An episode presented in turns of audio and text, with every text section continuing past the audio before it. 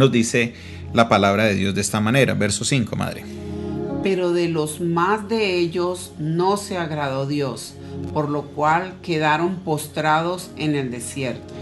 Pero de los más de ellos no se agradó Dios, por lo, tan, por lo cual quedaron postrados en el desierto.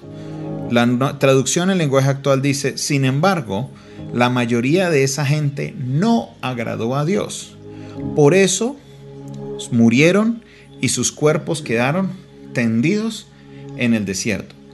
Este versículo es un versículo que cuando lo leí y entendí lo que estaba diciendo el texto me puso a pensar.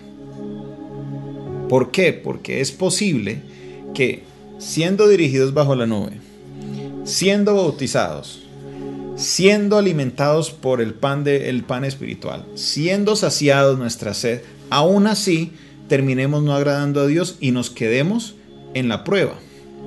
Muramos en el desierto. Y esta es la naturaleza de muchos creyentes que entran a los periodos de desierto y ahora vamos a entrar a explicar qué es un desierto, qué, cuál es la naturaleza de los desiertos y el porqué de los desiertos. Todo eso lo vamos a ver toda esta semana.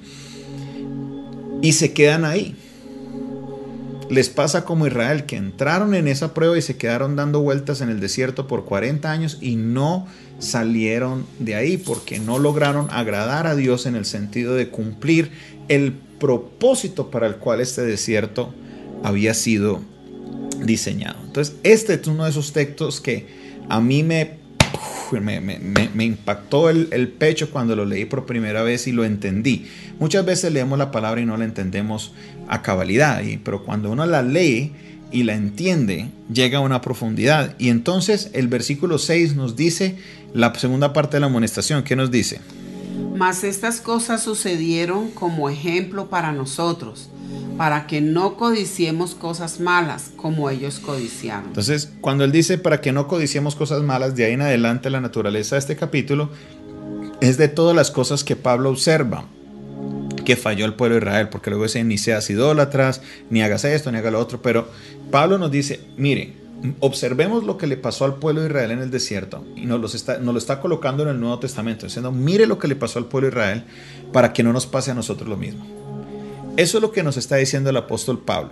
Diciendo, mire lo que les pasó al pueblo de Israel en el desierto para que usted no se quede también en el desierto.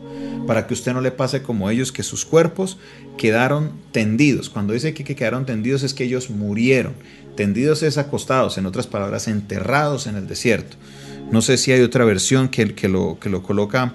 Dice, sin embargo, Dios no se agradó con la mayoría de ellos y sus cuerpos quedaron dispersados por el desierto. Entonces, es muy importante que usted como creyente comprenda esto, porque la vida cristiana no es solamente recibir a Cristo, hacer la oración de fe y ya usted quedó salvo, no. Hay niveles que el Señor nos tiene que llevar. Son niveles de vida espiritual. Esto no es un asunto que, ah, listo, yo recibí a Cristo, voy a la iglesia, diezmo y cumplí y ya. No, no, no. Dios nos quiere llevar en un proceso, como dice el apóstol Pablo, hasta que lleguemos a la estatura de la plenitud de Cristo, hasta que podamos nosotros llegar hasta, hasta ese nivel que llegó Cristo. Entonces Dios nos empieza a trabajar, Dios nos empieza a procesar para llevarnos a que seamos como Cristo. Y entonces es aquí donde viene la importancia de los desiertos. Pastora Nidia, desde su experiencia, usted ha sido una mujer de muchos desiertos, las personas no conocen la mayoría de los desiertos que usted ha pasado, porque usted ha logrado como vivir una vida, a pesar de ser la, esposa de un pastor que es muy conocido, a la misma vez logró mantener un cierto nivel de privacidad. O sea, las personas externas, si mucho conocieron fue el desierto de, su, de la muerte de mi padre, porque pues eso fue público, pero han habido muchas otras pruebas en su vida. Para usted, ¿qué es un desierto? Bueno, un desierto para mí es como un tiempo que de pronto pienso que cuando uno lo pasa no entiende lo que uno está pasando, pero que cuando uno logra cogerse de la mano de Dios y pasar ese desierto, después nos damos cuenta que Dios quiso enseñarnos algo a través de ese desierto. y nos hace crecer espiritualmente. Claro que sí, hay muchos desiertos que vienen a la vida de uno, que uno no conoce de las otras personas ni las otras personas lo conocen de uno. Pero, pero es, para mí es una enseñanza, pero hay que saberla vivir, porque si yo en vez de, de confiar en Dios, y tomarme de la mano de Él y orar y, ayunar y esperar en Él, me desespero y empiezo a renegar como mucha gente hace, que dicen, ah, ¿cuál Dios? Dios no existe, eso es mentira, si Dios existe porque yo estoy pasando esto, porque a mí se me murió mi hijo, mi esposo, mi esposa, porque murió mi mamá, porque me quedé, perdí todo y me quedé en la calle, eh, ¿por qué? Si Dios existe, ¿por qué me pasó esto a mí? Es ahí es cuando no sabemos pasar un desierto, pero cuando nosotros confiamos en Dios, buscamos a Dios y esperamos en Él, ese tiempo va a ser más fácil de pasar, más rápido y siempre hay una enseñanza en nuestra vida espiritual, siempre. Y más que estamos en una cultura del renegar, ¿no? Especialmente en nuestra cultura latina, somos del siempre quejarnos y por qué hacen esto y por qué hacen lo otro. Me mandaron un video de del presidente, entonces él decía, todos a cuarentena, y él mismo, claro, ¿y quién nos va a dar de comer? ¿Quién nos va a alimentar? Y todos renegando. Entonces decía, se acabó la cuarentena, todos pueden salir. Claro, ahora nos quieren es matar para que nos peguen el virus. Ahora vamos a, como la economía está quieta, vamos a darles el día sin IVA.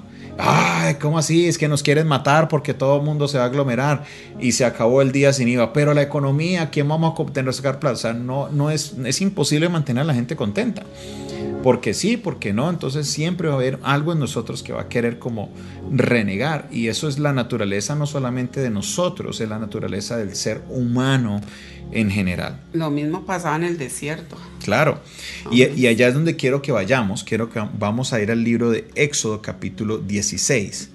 Vamos a estar yendo al libro de Éxodo capítulo 16 y yo aquí quiero mirar lo que es... Eh, el, propósito de los desiertos o una conexión con el propósito de los desiertos. Entonces, ¿qué son los desiertos? Los desiertos son esos tiempos de prueba, son esos tiempos de dificultad, son esos tiempos en los cuales suceden cosas que están fuera de nuestro control. Hay que distinguir que hay dos clases de desierto y esto aparece en la introducción del libro a los que lo han leído. Aparece que hay una clase de desierto que es diseñada por Dios en otras palabras, son cosas que están fuera de mi control, en, un proceso que Dios me quiere llevar para llevarme a otro nivel espiritual, para formar algo de, su carácter en mí. Pero también hay desiertos que nosotros mismos nos buscamos por malas decisiones. Hay cosas que nosotros hicimos mal hechas, hay decisiones que hicimos mal tomadas y a raíz de esto se nos viene un desierto. Ahora, no es que Dios nos haya metido por ese desierto, porque usted se metió por ese desierto. Si usted está pasando una crisis económica porque tiene muchas deudas en este momento, ese no es un desierto que Dios se lo mandó. Ese usted solita compró el pasaje, usted solito se montó en ese bus y usted solito está dando vueltas en ese desierto. Nadie lo invitó. Pero sin embargo a veces estamos echándole la culpa a Dios. Ahora, Dios en su infinita misericordia utiliza, como dice Génesis capítulo 50, 20 de José, que todo lo que quisieron hacerme para mal, Dios lo encaminó para bien. Dios tiene en su omnipotencia, Él tiene el poder de lograr encaminar ciertas cosas que aún nosotros mismos nos buscamos para el bien de todos nosotros. Entonces Él, él no causa esa crisis, sino que Él dirige esa crisis también para enseñarte, para tu propio bien. Entonces, hay que distinguir dos tipos de desiertos. Uno, que vienen de parte de Dios. Por ejemplo, el desierto de la muerte de mi padre es un desierto que ninguno de nosotros tenía el control. Mi padre no estaba enfermo, él no se estaba, como diciendo, pues, comiendo mal, ni haciendo nada que él estuviera abusando de su salud Ahora, si yo estoy comiendo fritos todos los días, comiendo azúcar todos los días, me cato todos los días y tengo problema de colesterol y el médico me está diciendo, ojo con el colesterol y usted sigue comiendo porque no puede resistir ver esa empanadita con champús que le chorrea la grasita por la mano, si usted no resiste ver eso y usted lo sigue comiendo y le da algún problema de colesterol, del corazón o algo, ese fue un desierto que usted mismo se buscó. En el caso nuestro, mi padre era todo lo contrario, era un hombre que se cuidaba, era un hombre muy activo físicamente, él subía a la finca, se ponía a echar palas, era un hombre que era muy, muy, muy activo y se hizo los exámenes de sangre antes de hacer su viaje al exterior y estaban bien los exámenes, no tenía ningún problema. Entonces fue un día que Dios decidió, dijo, me lo llevo y eso nos lleva a nosotros a un desierto. Ese es un desierto que es causado por Dios. Dios nos lleva a nosotros por ese proceso.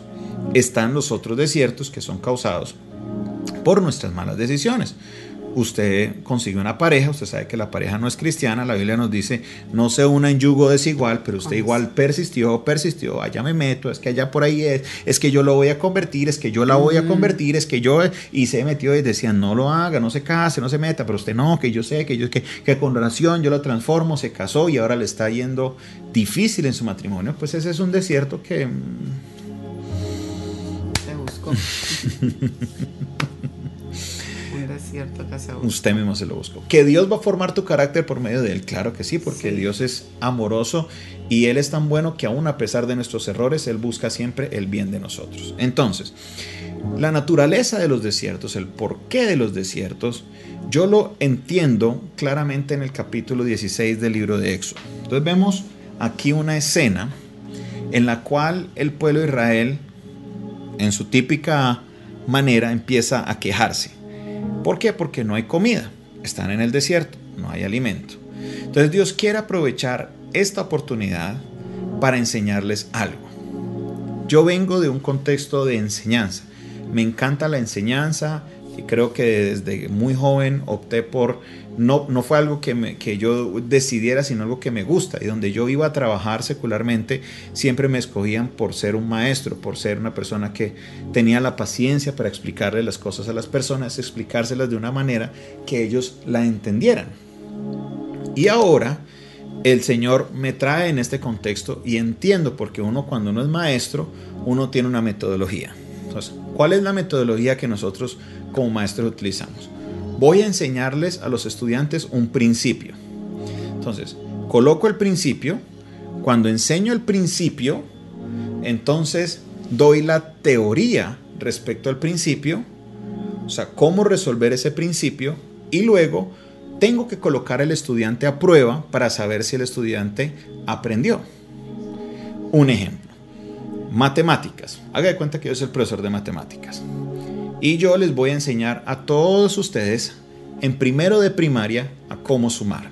Entonces, vamos todos a aprender a sumar. 1 más 1, 2. 1 más 2, 1 más 3, 1 más 4, 5.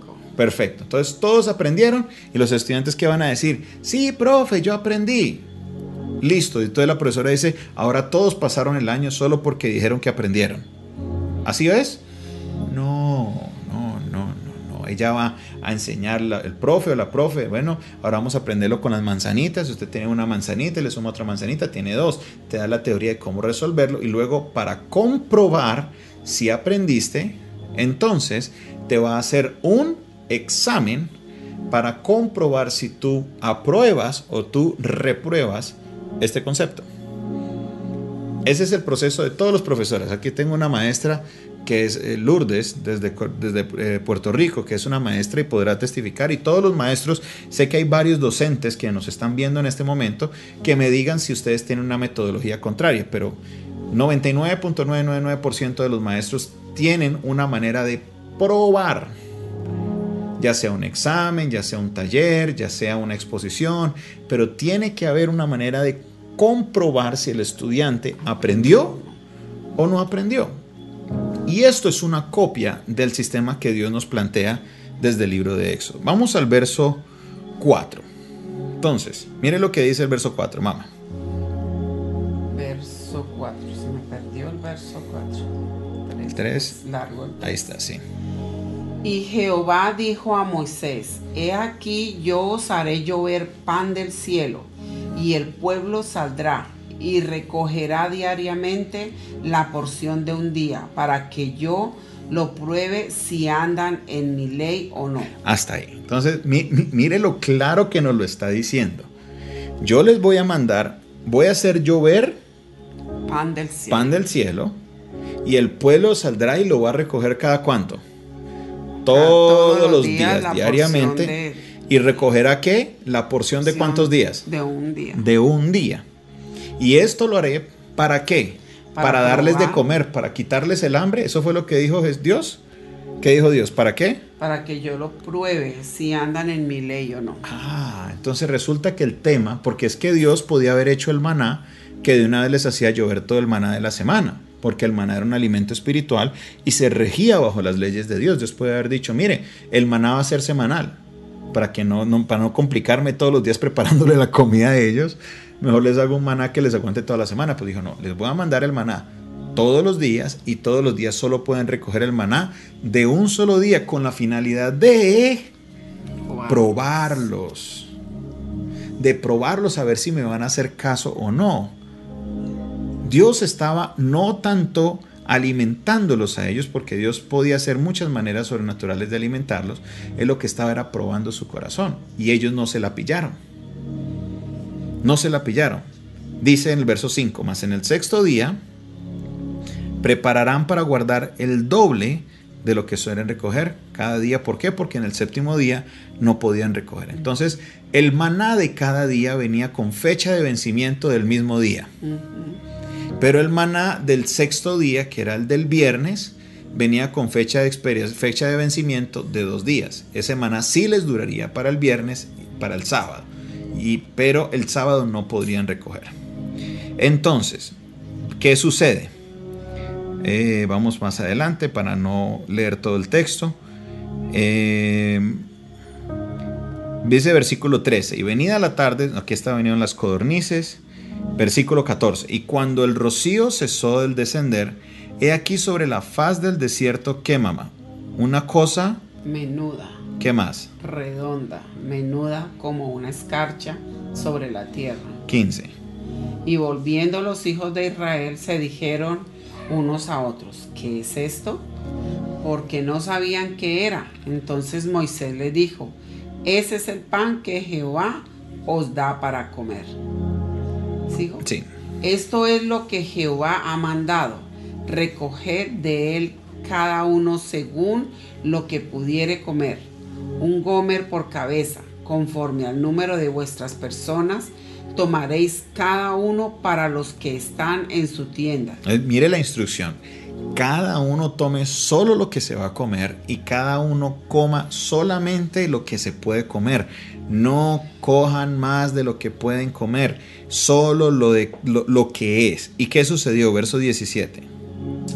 Y los hijos de Israel lo hicieron así, y recogieron unos más y otros menos, y lo medían por Gomer, y no sobró al que había recogido mucho, ni faltó al que había recogido poco. Cada uno recogió conforme a lo que había de comer. Y les dijo Moisés, ninguno deje nada de ello para mañana. Pero ¿qué sucedió? Esta era la prueba, ¿no? Entonces, vino el momento del examen, vino la comida, la gente recogió, unos recogieron más, otros recogieron menos, comieron, se saciaron, pero Moisés les dijo, ninguno deje de ello para mañana. ¿Por qué? Porque esta era la prueba que Dios les había dicho. Eso lo acabamos de leer en el verso 16. Porque Dios los iba a probar a ver si ellos iban a obedecer o no. Pero ¿qué pasó? Verso 16. Verso 20, perdón. Mas ellos no obedecieron a Moisés, sino que algunos dejaron de ello para otro día. Y crió gusanos y hedió y se enojó contra ellos Moisés. Resulta que el profe Moisés que era usado por Dios, les hizo el examen, les dijo, no guarden para mañana. Y entonces cuando les escribieron cuánto es uno más uno, Israel escribió tres. Perdieron la prueba. ¿Qué sucede si usted, y yo quiero que esto quiero que se vuelva un poco participativo, los que nos están leyendo o lo que nos están viendo en este momento, si usted pierde la prueba, ¿Qué hace el profe? Tiene que volver a tomar el examen o explicar y volver a tomar una prueba para saber si, si, aprendió o no. Entonces, no puede decir, ay, no, sabe que es como usted como usted pobrecito, yo sé que usted no entendía, pase a segundo de primaria porque sí, pobrecito, eso es lo que hacen los, un buen profesor, hace eso, eso es lo que hace un mal profesor, porque eso le hace un daño al estudiante regalarle la nota. Por favor, los profesores que están conectados me dicen si estoy en lo correcto o no. Si uno como profesor debe regalarle notas a los estudiantes. No, uno hace es que ellos trabajen para ver si aprendieron o no aprendieron. Y eso es lo que Dios quería hacer, quería probar su corazón a ver si ellos iban de obedecer o no. Entonces, ¿qué iba a hacer Dios? Dios dice, voy a enseñarles obediencia. Vamos a ver si pasan la prueba de obediencia. Entonces les coloca los parámetros, les enseña, les dice, mire, la obediencia va a ser que ustedes no van a guardar la comida de un día para otro. Llegó el momento de la prueba y ¿qué hicieron? Hicieron lo que hacemos nosotros. Guarde la cajita para otro día. Ahí está lo que me dice la profe Lourdes. Dice, repite el tema. Entonces, Dios les enseñó, viene el desarrollo del tema, viene la prueba y cuando se pierde, ¿qué hace? Vuelve otra vez y repita. Y así usted va a leer todo el Pentateuco y el pueblo de Israel se la pasó en las mismas. Porque en el mismo capítulo sucede otro episodio. Verso 22. Dice en el verso 22. Acabamos en el 20. En el en el 20. Vamos con el 21. 21. Bueno y lo recogían cada mañana, cada uno según lo que había de comer, y luego que el sol calentaba, se derretía. Vertidos. En el sexto día recogieron doble porción de comida, dos gómeres de cada uno, y todos los príncipes de la congregación vinieron y se lo hicieron saber a Moisés. Y él les dijo, esto es lo que ha dicho Jehová Mañana es el santo día de reposo, el reposo consagrado a Jehová. Lo que habéis de cocer, cocedlo hoy. Y lo que habéis de cocinar, cocinadlo. Y todo lo que os sobrare, guardadlo para mañana. Y ellos lo guardaron hasta la mañana según lo que Moisés había mandado y no se aguzanó ni hedió. Y dijo Moisés, comedlo hoy, porque hoy es día de reposo para Jehová. Hoy no hallaréis en el campo. Seis días. Seis días lo recogeréis, mas el séptimo día es día de reposo. Y en él no se hallará. Entonces, les dice Moisés, pero nos, dice que lo interesante es que este no se agusanó duró al otro día, ni, ni edió. Llegó al otro día sin ningún problema, no se agusanó, no edió. ¿Y sabe qué? qué? Interesante esto porque el del día anterior sí se agusanaba y edía y este no. Entonces le dice, este día va a ser así todas las semanas. Van a recoger el doble y el día viernes lo van a cocinar y lo que les sobre lo dejan para el otro día porque en el día de reposo no pueden cocinar, no pueden recoger. Se los está diciendo Moisés viene la segunda prueba de obediencia, ¿no? Verso 27, ¿y qué dice mamá? Dice, y aconteció que algunos del pueblo salieron en el séptimo día a recoger y no hallaron. Moisés les dijo, no va a haber comida el séptimo día, no salgan a buscarla. ¿Y qué pasó? Como siempre, aquí está el borde y la gente se va hasta el punto a mirar a ver qué le dicen a ver si es verdad lo que le dijeron. Me dicen, vea, no vaya por allá que se cae. Y cuando mamá le dicen no vaya, más van a mirar a ver si realmente se caen. Escuchan una balacera, vea, guárdese que van, que no le pegan un tiro y lo que hacen es mirar por la ventana a ver, si, a ver qué es lo que está pasando. Es exactamente lo mismo. A pesar de que Dios les dijo, no va a caer, ¿qué hicieron ellos? Volvieron a saber. ¿Y cuál es la reacción de Dios? Dice, y Jehová dijo a Moisés, ¿Hasta cuándo no queréis guardar mis mandamientos y mis leyes? Mirad que Jehová os dio el día de reposo y por eso en el sexto día os da pan para dos días. Estése pues cada uno en su lugar y nadie salga de él en el séptimo día. Entonces, he aquí el concepto de Dios con respecto a lo que son los desiertos. Los desiertos son pruebas, son exámenes, son son situaciones por las que tenemos que pasar para que Dios compruebe o no si lo que nos enseñó realmente lo estamos poniendo en práctica. Así como cuando usted va a una escuela de conducción y usted termina su curso de conducción, solo porque usted terminó el curso de conducción no le van a dar el pase de conducción. ¿Qué hay que hacer para poder que le, le entreguen a usted su pase o su licencia de conducción? Y eso es cierto en Colombia, en Estados Unidos, en España, eso es cierto en todo el mundo. Usted tiene que ir a la oficina de tránsito, a la oficina de licencias y tiene que hacer un... Un examen, primero de teoría y después un examen de conducción tiene que hacer el examen porque si no pasas el examen, así hayas hecho el curso en la mejor escuela de Cali, en la mejor escuela de Miami, en la mejor escuela de Nueva York, en la mejor escuela de Madrid, en la mejor escuela de Holanda, en la mejor escuela de Italia, no vas a pasar. Necesitas hacer un examen. Y si no pasas el examen, Dios lo bendiga, no hay licencia. Ay, que quiero volver a presentar el examen. Vuelva y pague. ¿Y qué hacemos nosotros? Con toda la alegría del mundo, vamos y pagamos otra vez. Si usted quiere ser un constructor, ahora aquí en Colombia, les están exigiendo que tengan una certificación del SENA para poder hacerlo. Y eso son, a pesar de que los cursos son gratis, las certificaciones a veces no son gratuitas. Cuando necesitamos nosotros, eh, eh, por ejemplo, los cursos de alturas, aquí en Colombia dicen que si usted va a subir más de un metro cincuenta, necesitas tener un curso de alturas. Y ese curso no es gratis, ese curso hay que pagarlo. Y muchas personas van y lo pagan, están dispuestas a pagarlas y no le huyen a los exámenes. Pero cuando venimos al proceso espiritual, resulta que a eso sí les tenemos miedo. Y es aquí donde nosotros tenemos que comprender por qué Dios utiliza los desiertos.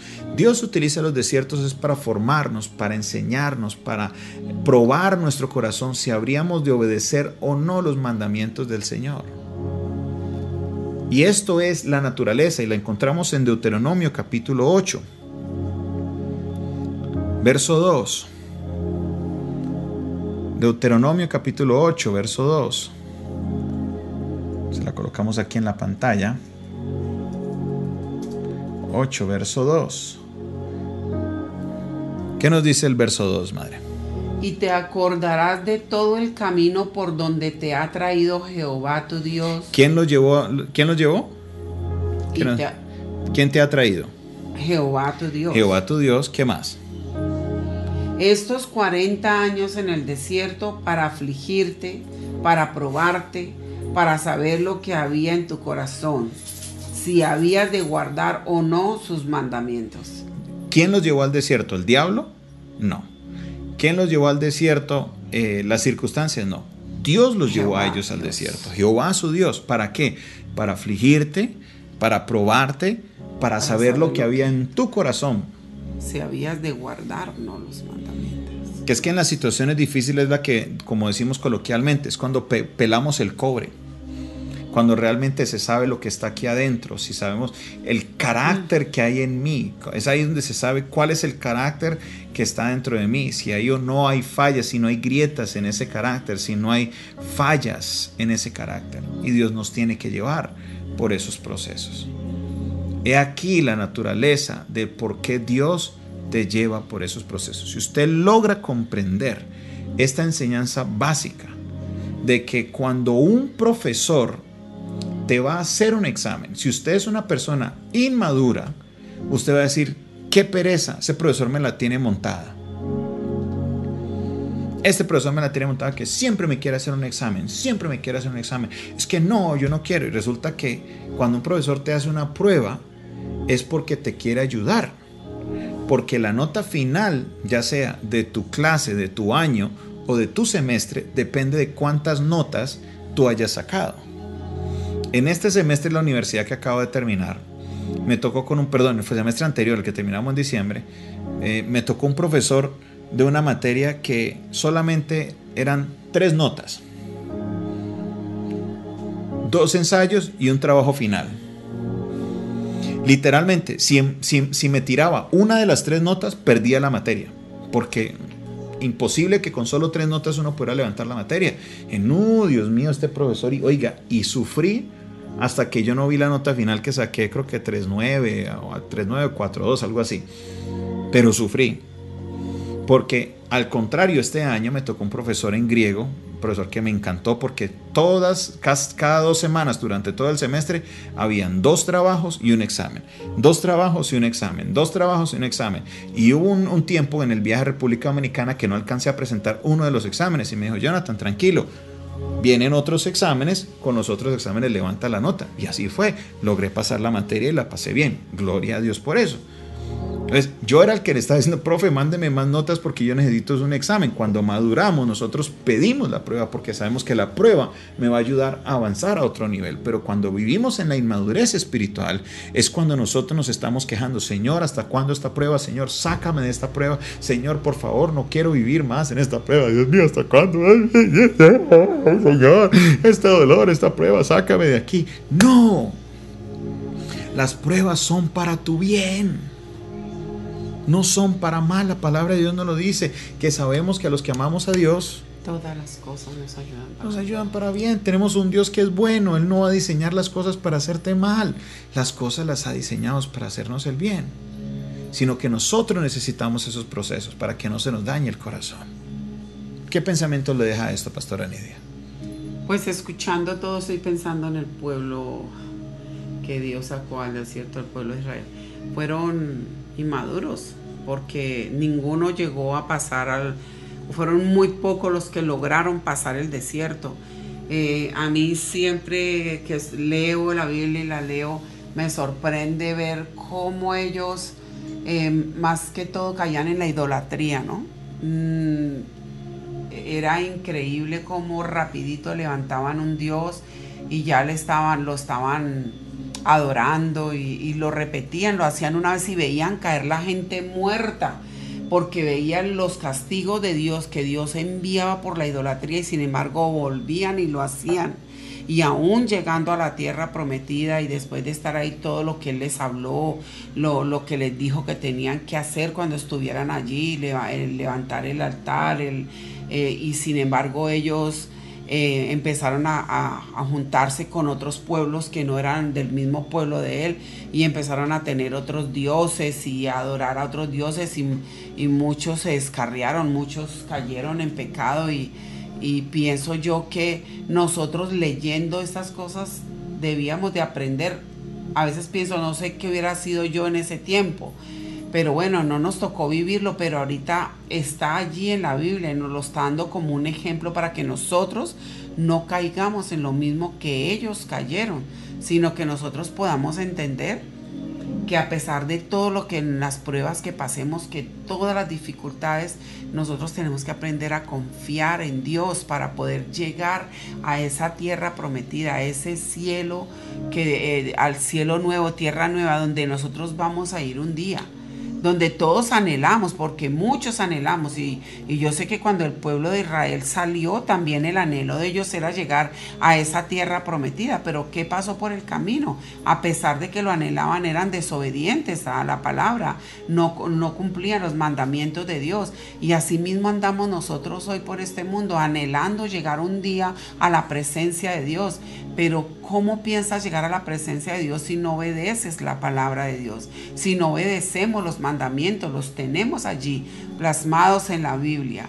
No la leemos, no lo sabemos los mandamientos o algunos lo sabemos y no los cumplimos. Seguimos en la idolatría, seguimos en la fornicación, seguimos en el adulterio, seguimos en, el robo, porque en el, cuántas veces también se dio que Dios les dijo, no tomen nada de, lo de aquel pueblo, todo debe ser quemado.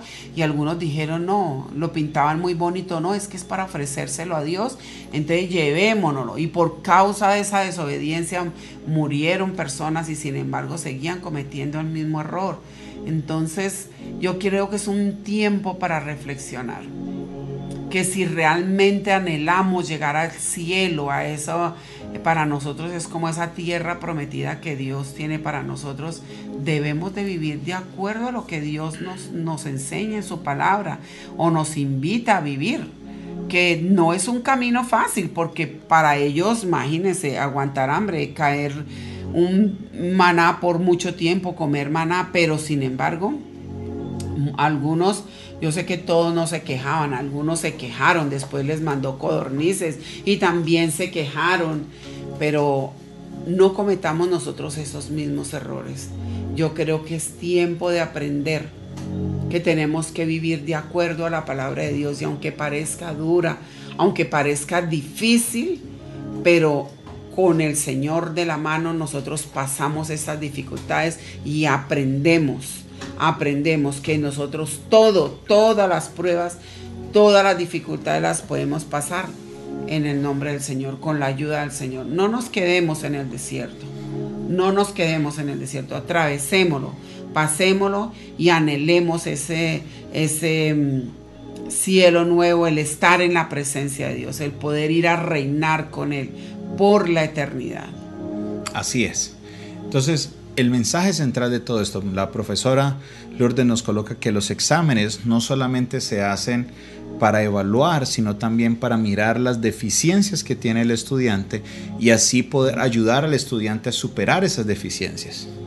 Encontrar los huecos que hay en el conocimiento del estudiante, pero también para ayudarle a, bueno, bueno como profesor voy a, a preparar este examen porque quiero ver cuáles son las áreas en las que necesito reforzar al estudiante para que cuando llegue el momento de la prueba final esté preparado para ella. la verdad que la manera en la que Dios trata con nosotros es una manera espectacular, pero nosotros como hijos tenemos que aprender a ser maduros en la fe, maduros en la fe para comprender que las pruebas que Dios permite en nuestra vida, las pruebas que, por las que Dios nos lleva, siempre son para bien, como lo es en el colegio, como lo es en la universidad, como lo es en cualquier de la, cualquiera de las, de las áreas en las que usted se desempeña. ¿A quién le pagan más? Una pregunta. ¿A un abogado que estudió o a un abogado que no, no estudió? Al que estudió. Al que estudió y al que tiene el título y al que pasó tiene su tarjeta de profesional. Al que no tiene la tarjeta profesional le pagan menos porque sabe que no pasó el examen. Entonces los abogados todos procuran pasar ese examen sí o sí para poder tener. Y, si lo pierden, vuelven y pagan para volverlo a hacer porque necesitan su tarjeta profesional. Pero para lo espiritual, ahí sí, no, Señor, no, no me metas por esa prueba, Dios mío, líbrame de esto. Yo por qué oré eso, por qué pedí eso, Dios mío, no, Dios No, no, no. Como hijos de Dios que somos, con la cabeza en alto, enfrentaremos la prueba porque sabemos que Dios quiere elevarte a otro nivel espiritual y no morirás en el desierto. La pregunta que quiero dejarte en este final será que te va a pasar como nos dice el apóstol Pablo en el versículo 5, que de los muchos de ellos no se agradó Dios, por lo tanto sus cuerpos quedaron postrados en el desierto. ¿Qué fue lo que le pasó a Israel? Israel se quedó dando vueltas. Dios les enseñaba Luego venía la prueba y como perdían la prueba, vuelve y empiece. Volvía y les enseñaba, volvía a la prueba y ¿qué hacían ellos? Perdían la prueba, vuelve y empiece. Les enseñaba, perdían la prueba, vuelve y empiece. Les enseñaba, les ponía la prueba, perdían la prueba. Así como si usted no pasa el examen de primero de primaria, se va a quedar haciendo primero de primaria toda su vida, hasta que no pasa. Fueron necios. Así de sencillo. De ahí no vas a salir. ¿Por qué no salieron del desierto? Porque no aprendieron a salir de ahí. Si usted aprende, mi hermano, a salir de ahí, que vamos a mirar los siguientes días, las herramientas que tenemos para nosotros salir victoriosos de ese desierto, podrás decir como nosotros lo dijimos, no moriré en el desierto.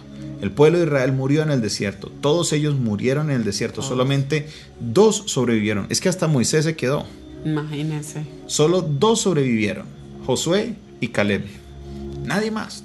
todos los demás de esa primera generación que salió de Egipto, todos murieron. Solamente Josué y Caleb de esa generación pasaron a la tierra prometida. ¿De qué lado estarás tú? ¿Del lado de Josué y Caleb o del lado del resto? Yo no sé usted, pero yo he decidido ser como Josué y Caleb y no moriré en el desierto. Que esa sea una frase en tu vida yo no moriré en el desierto. Que hoy tú puedas terminar diciendo, yo no moriré en esta prueba, yo no me quedaré aquí. Yo me veo de aquí a, seis meses saliendo de esa prueba victorioso. Me veo de aquí al tiempo que el Señor está yendo. Yo creo que el mundo entero está pasando un desierto. Todos están pasando un desierto con esta época de la pandemia. Sí, Ha sido un desierto colectivo impresionante. ¿Te quedarás ahí? ¿O vas a hacer de este desierto una bendición para tu vida?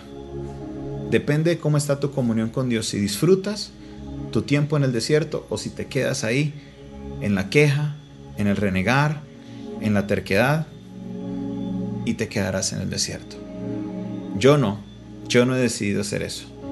Pase lo que pase, yo avanzaré y saldré victorioso con la fe y con la palabra y con la comunión con el Dios Todopoderoso. Yo sé que el Señor me dará la victoria.